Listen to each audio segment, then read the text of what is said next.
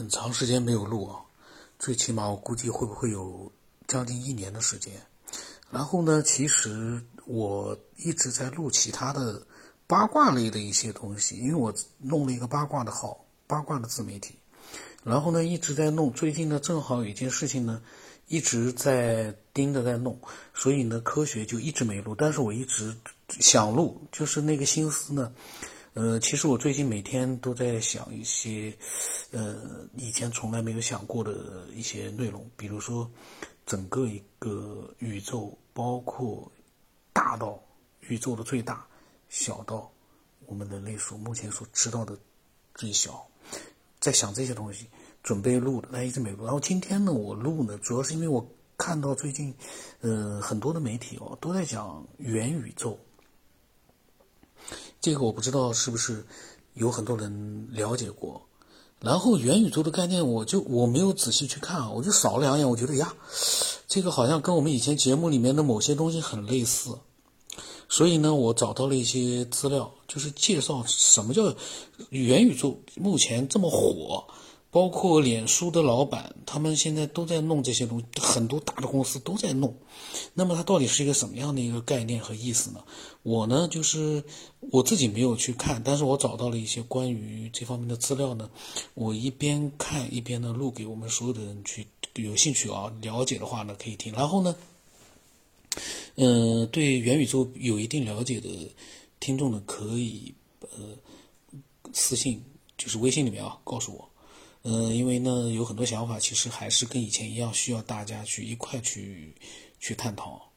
虽然说科学的群没有人聊天，然后呢，最近这段时间因为我没有录节目嘛，那么很基本上很除了呃个别人之外，大多也有人加，但是呢，分享的不多。可是我以前的内容呢，还有很多没有去录出来。那么我还是希望啊，大家可以把自己想法呢发过来。呃，那么至于说这段时间没有录，我有些什么样的一些，呃，想讲的呢？我今天不讲，我今天就专门讲元宇宙。那么这个事情呢，嗯，其实它的概念现在是，它其实火爆在了哪两个区域呢？一个是金融圈，还有一个是科技圈，而且呢，非常的嗯热闹。那么它究竟究竟是什么啊？就是和比如说 VR、AR 有什么样的一个本质上的区别？那么到底是？资本市场在炒冷饭，还是有一个新的一个呃开发的一个新区域出来了。然后它目前发展到一个什么样的阶段？我呢有很多文章，但是我估计啊，这些文章里面呢类似的东西很多，但是我不管，我只把那些文章里面我觉得有兴趣的东西跟大家去讲，就是说和元宇宙本质的东西。呃，跟大家讲，至于说其他那些乱七八糟的这种，呃，我觉得浪费时间的东西我们不讲，我们讲那些比较精华的东西。那么它呢，就是元宇宙处于什么阶段，有什么挑战，未来还有什么样的一个机遇呢？呃，那么都可以讲讲。那么首先一个，元宇宙这样的一个概念，它是怎么出来的？它呢是最早是由美国的科幻作家尼尔。斯蒂芬森在一九九二年出版的小说《雪崩》当中提出的，九二年，那么现在是，也就是说，足足是在三十年前。它是指一个脱离于物理世界的、始终在线的平行数字数字世界，人们可以在其中呢，与以虚拟的人物角色自由的生活。概念上面呢，嗯，它就是代表。它的有几个英语的单词啊，我用那个它前面的一个呃字母来来说啊，就是 M 代表超越，V 呢代表宇宙，合起来呢意思呢就这个英文单词它是有一个嗯元宇宙的英文单词，那个单词我不会念，念我估计绝大多数人不太会念，那么它的意思就是超越宇宙的概念，就是英文单词呢翻直译过来是超越宇宙的意思，那么。呃，这个里面呢，嗯，它呢其实相当于一个平行于现实世界运行的人造空间，但是它大家可能有的人会想到《阿凡达》里面的那个呃人造的一个世界，但那个不一样，就是这样的一个元宇宙啊，有一个非常大的一个，我刚刚看到这句话啊，我不知道大家有没有意识到，它有一个非常大的一个特点是脱离于物理世界的始终在线这样的一个我们人类创造出来的平行的数字世界，大家意识到了吗？就这个数字世界不像那个《阿凡达》里面说一拔，然后那个世界没有了，你会脱离，它是始终在线的。我们我们就像玩游戏一样的，那个电脑永远不会停止，然后我们一直可以存在于那样的一个数字世界里面，然后就存在一个概念，就是当然那个概念可能现在我不知道有没有人提及到，就是说会不会像我们以前节目里面很多人设想的，包括我自己设想了很多的，我们未来会不会在那个元宇宙的这样一个平行的。数字世界里面永远的存在，但很难啊，因为肉体没有了。呃，咱们看看他们怎么写的啊。然后呢，就是说呢，对于元宇宙的认识和看法呢，多元化。有的人认为它是 VR 的进一步升级，能够大大的提升 VR 设备在虚拟游戏里面的体验。有的人认为呢，元宇宙呢是更具象的互联网，是互联网的未来。是互联网的终极形态，可以让虚拟生活和人类的现实生活融为一体，等于说呢，就是把现在的互联网更加扩大成为我们人可以意识融入进去的这样的一个概念。我自己的概念，因为元宇宙现在我看了一下，很多的解释，但是呢，其实呢，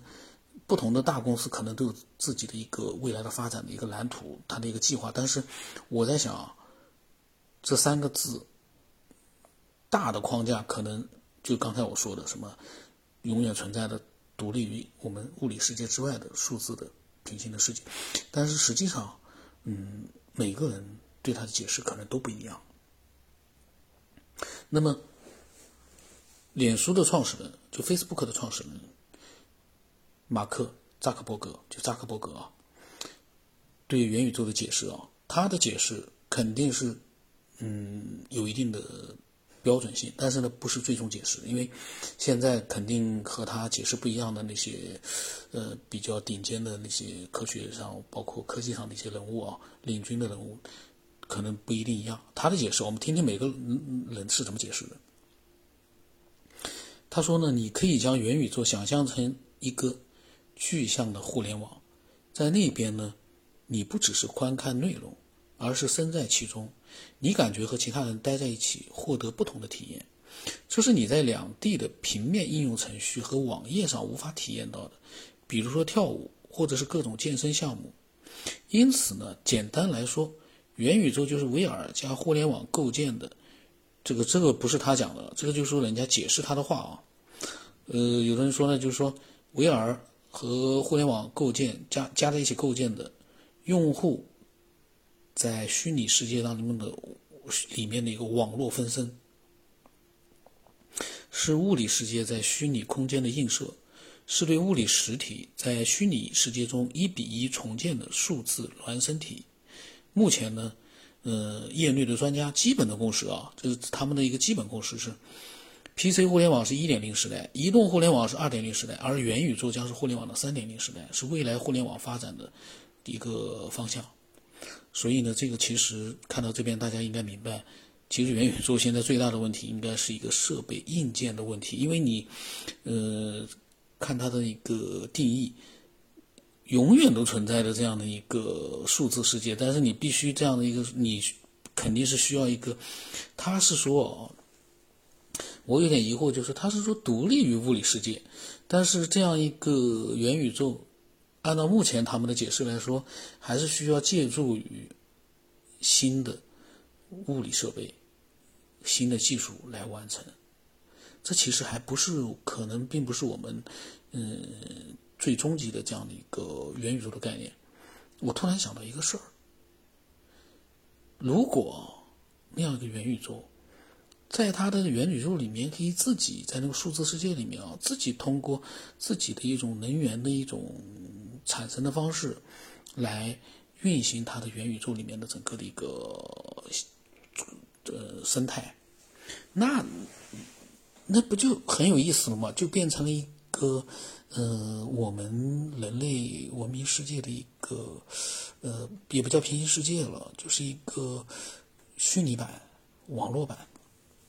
然后呢，我们的意识能够把它复制到这个。